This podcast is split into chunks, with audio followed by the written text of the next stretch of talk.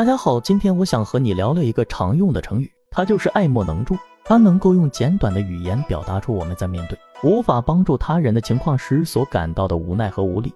这个成语也提醒我们，尽管有时候我们无法解决所有的问题，但我们仍然可以从自己的能力出发，尽力为他人提供一些实质性的帮助。爱莫能助的出处有多种说法，其中最常见的是出自《论语·子罕》。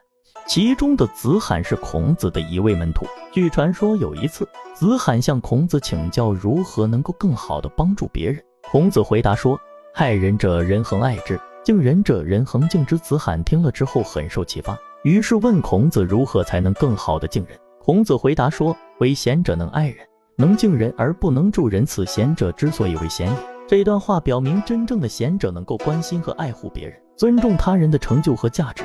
但有时候却无法为他们解决实际问题，这并不影响贤者的贤德和价值。据此，有人认为“爱莫能助”这个成语的出处就是来源于这个故事。无论出处如何，这个成语在现代汉语中仍然广泛使用。生活中经常会遇到一些情况，我们无法改变或控制，在这些情况下，我们可能会感到无助和无能为力。例如，当身边的亲朋好友生病或者遭遇不幸时，我们想要帮助他们，但由于种种原因无法给予有效的帮助。然而，即便是在面对爱莫能助的情况下，我们仍然可以从中寻找到一些意义和价值。在无法解决某个问题时，可以转变思路，寻找其他可行的方案或者措施。